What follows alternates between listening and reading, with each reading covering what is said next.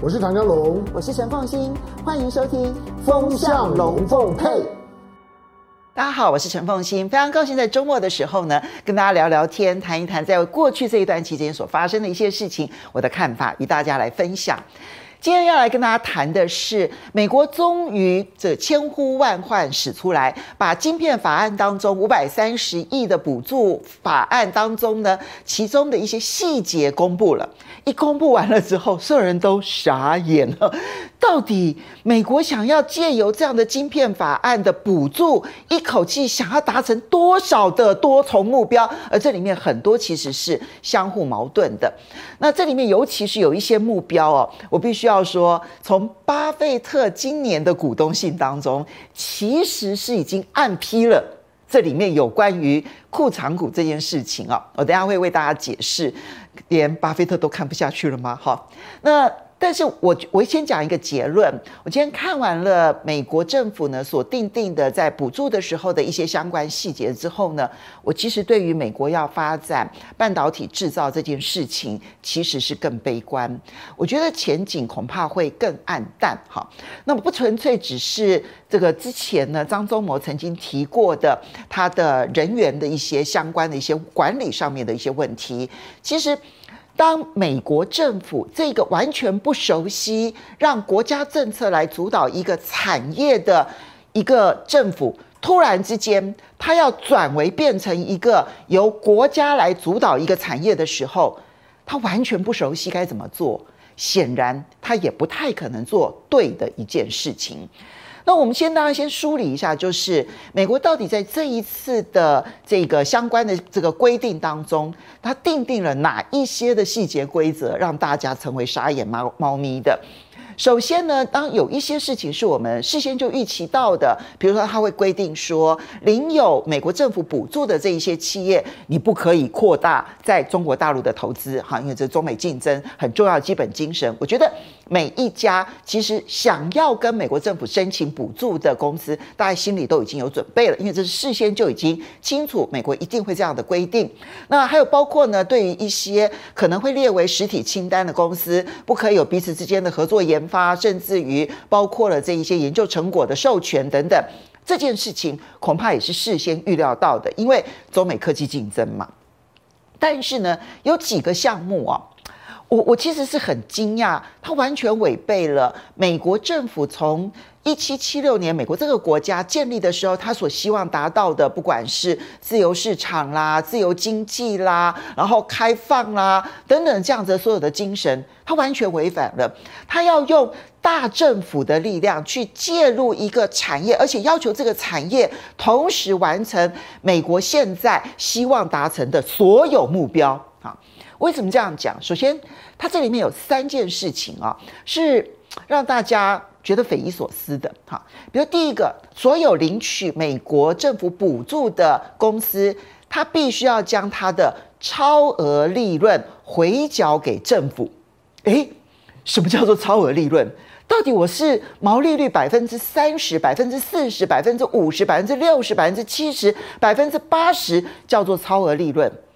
那又或者是说，你可能变成是营业利润率啊，营业利润率究竟是要百分之四十、百分之三十，叫做超额利润？又或者是说，你可能是要按照说我过去的每股获利，那我的每股获利究竟是多少的金额以上，叫做超额利润？那如果说我跟你谈妥了一个基本利润，那当超额利润是因为我懂得 cost down，我懂得降低成本，又或者说我在技术上面出现了大幅度的领先，所以使得我有特别的定价权，我因此有了超额利润。究竟这个超额利润应该算我的还算你的？那凭什么我的努力最后会被你给收割？所以这件事情已经让很多的公司。吓一跳了哈，超额利润，那就牵涉到了每一家公司跟美国政府之间的谈判。我相信现在包括台积电、包括三星，可能都要再盘算一下，诶，英特尔会不会谈判出来的结果比我们好很多？到最后呢，我们辛辛苦苦到美国来投资，它的超额利润计算会不会把我全世界的收入支出全部拿起来算，算你的超额利润呢？好，我觉得这是第一个呢，嗯。但很多公司不知道该如何去看待或者是面对的规定。那第二件事情呢，很特别的就是它规定说，所有领取补助的公司，它必须要尽量的避免实施库藏股，甚至于不能够实施库藏股。它反映的是美国总统拜登个人，或者是美国民主党对于美国的公司或者美国企业实施库藏股的敌意。这件事情啊，我觉得引用巴菲特的话呢，可能会比较适当一点。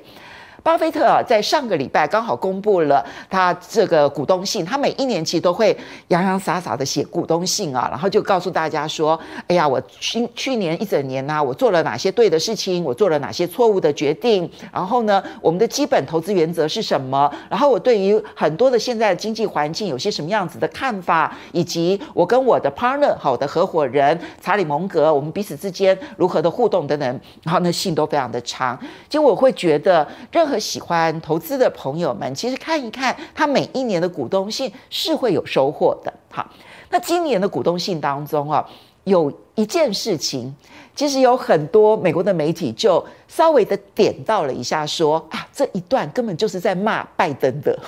就是讲库藏股。你要知道，嗯，拜登其实很早就已经提出说，要对库藏股额外的课税。因为你实施库藏股，假设你真的要投入一百亿进去的话，那对不起，我就要磕你百分之一的税。理由是说呢，实施库藏股的人呢、他其实呢都是要削减股东的利益，或者是要削减国家的利益，最终只有对企业的执行长有利。好，那当这种解读是认为实施库藏股呢，就会有利于股价的上升，而最后呢，只对于那一些拥有股票选择权的企业执行长有利。好，这个是。拜登他根深蒂固对于库藏股的看法，其实巴菲特在信里头他没有点名拜登，但是他说啊，但凡去说这一些实施库藏股呢，对股东不利、对国家不利，这些人，他们如果不是经济的文盲，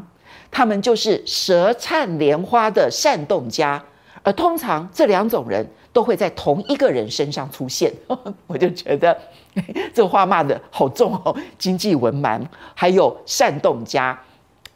那为什么他会这么说啊？嗯，我同意，就是说库藏股有些时候会被上市企业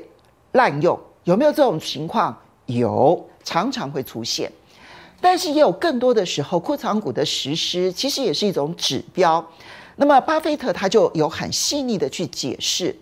当。一个公司它的股价跌到了明显低于股公司的股票的价值的时候，就价格远远低于价值的时候，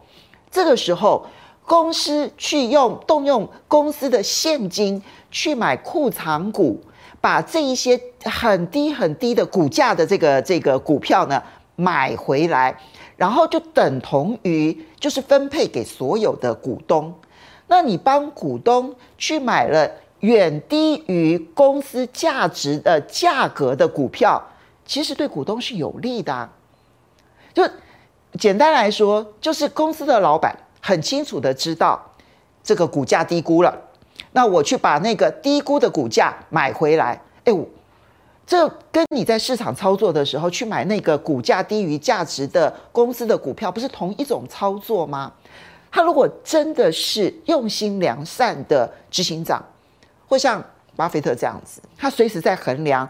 股价跟公司的这个每股价值的人来说，只要你低于公司的长期价值，我就买进。它最终就会变成一个很划算的投资。这件事情来看的话，实施库藏股其实并没有错。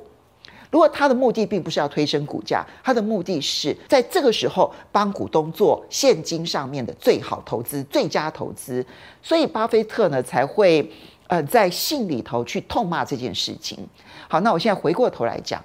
当美国商务部要求说所有去领取美国政府的补助的公司未来不可以实施库藏股，其实你就会让。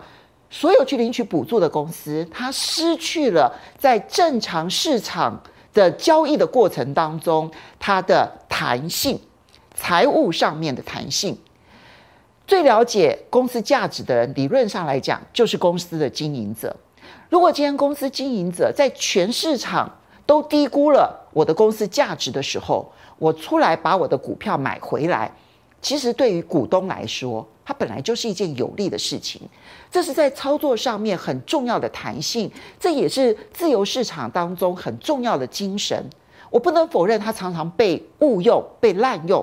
但是。你现在等于把正常使用，而且是对股东有利的使用的情况，都一笔的抹消掉，就是这个一竿子打翻一船人这样子的一个做法，等于是每一家公司，它领取你的补助之前，我就要先上缴一个这个锁给你，就自动的把我其中的一个手段，然后铐上手铐，我不准去动用这个手段。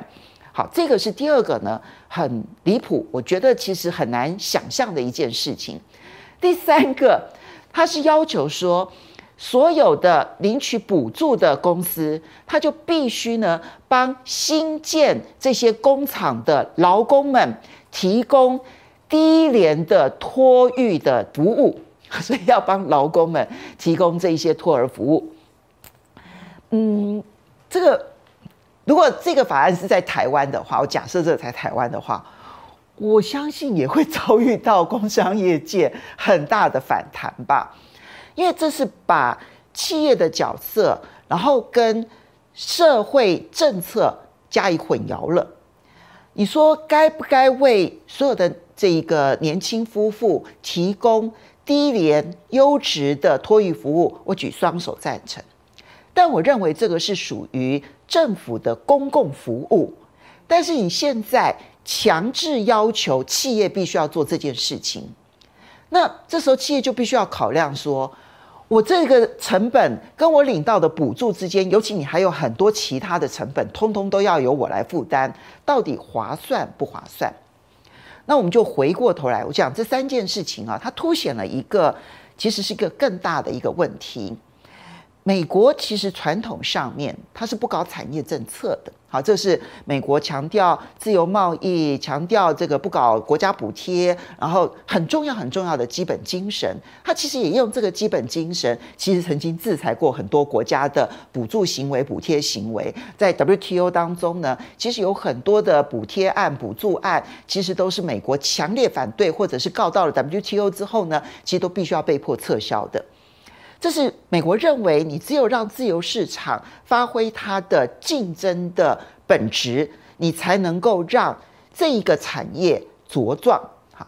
那当然，光是有了补贴这件事情，就已经打破了美国过去传统上面认为不可以用政府的力量去做产业政策这个基本精神，它其实已经打破了。好，然后为了要跟中国大陆竞争。那这个改变呢，其实对全世界都启发非常的大，所以你会发现在半导体这个领域当中，现在各国都有产业政策了，就不再去强调那个自由竞争贸易了，而是强调我必须要采取某种程度的保护主义。所以半导体现在是最走向各国产业政策的一个行业。可是当美国开始采取了产业保护政策，就是一个新手，他不知道说在这个产业政策上要怎么样子才能够做到位，然后能够发挥它的功能。其结果是呢，他在发展半导体制造的这个过程当中呢，他想要附加太多的政策目标。拜登希望完成他的托育目标，拜登希望完成他的打击库藏股的目标，拜登希望打呃完成他的相对这个贫富差距缩小的目标。他把很多很多很多的目标全部搭建在这个产业政策发展之上。你要知道，背负着这么多不同的责任目标的一个产业政策是不太可能成功的。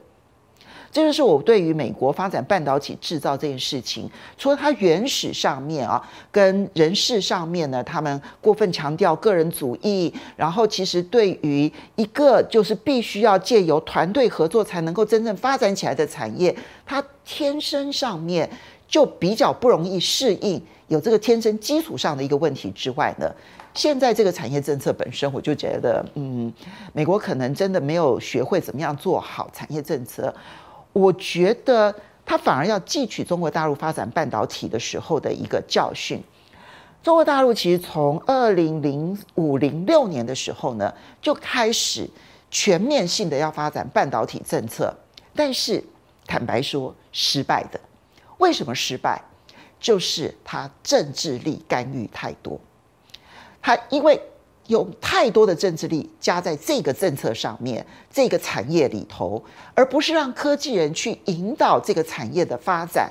结果就是导致呢有非常多的浪费跟错置。这件事情，中国大陆吃到苦头之后呢，他们内部有非常非常多的检讨。怎么样减少政治力的干预？如何增加科技跟产业人的自主性？这是现在中国大陆内部最大的一个检讨。但没有想到，现在呢，美国反而步入了那一个政治力干预过多，而导致这一个产业当中属于科技人的、属于产业经营者的弹性、自主性，其实某种程度的被剥夺。我觉得现在半导体的竞争呢，或者讲说晶片战争了，其实才刚刚开始。